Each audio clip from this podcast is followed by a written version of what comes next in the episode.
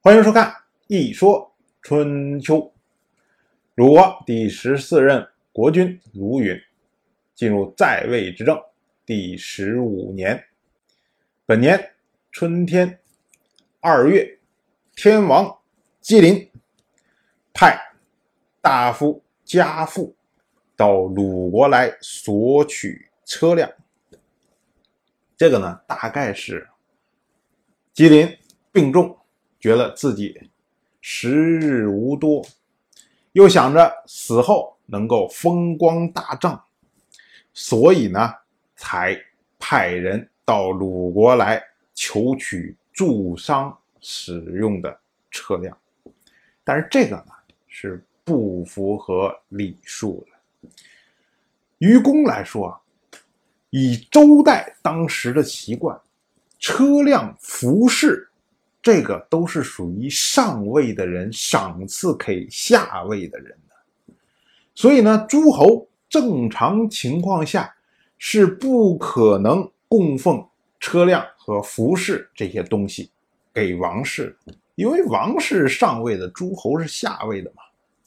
所以，即使呢，在诸侯向王室供奉的所谓叫九供中，有一个叫福供。就是服装的供奉，即使九供中的服供，诸侯在供奉服装的时候是不会把做好的服装供奉给王室，而是供奉制作服装的材料，就是要避讳这个，要不然的话，你把做好的服装往上一献，这你是什么？你自己把自己放在了王室之上。这是肯定不行的，所以呢，于公来说，天王向鲁国要求鲁国向王室来进奉车辆这种东西，这是不合礼数。于私来说，我们前面说过，古人有所谓商事无求，就是你做商事的时候，别人愿意送什么东西就送什么东西，即使不合理。即使送了东西不对，那也是别人失礼。你作为智商这边的人，你怎么能够主动要求别人送什么东西呢？这是不合适的。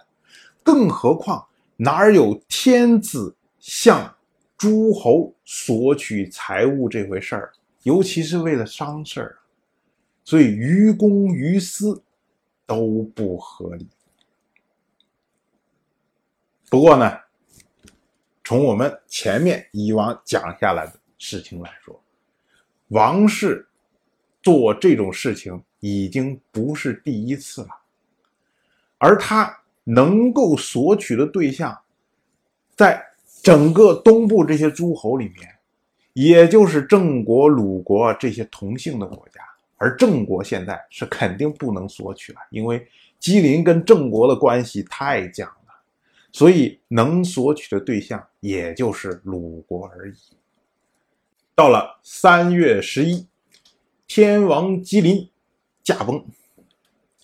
姬林是东周第二任的天王，他继位之后，主要做的事情，首先是先将郑国驱逐出王室，不允许郑国再干涉王室的事务。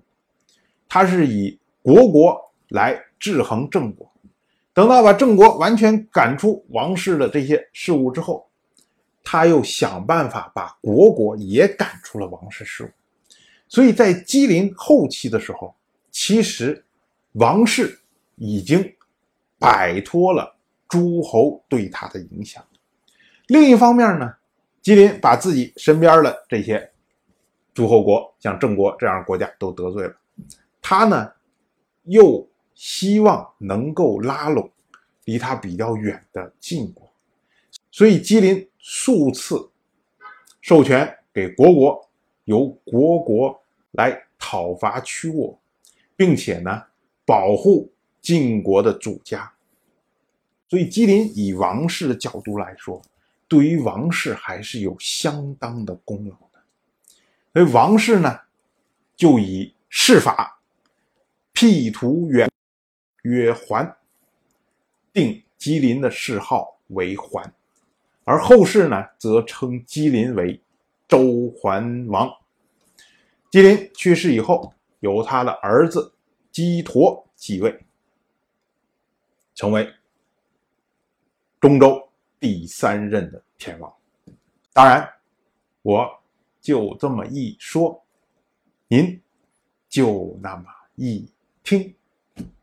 谢谢收看。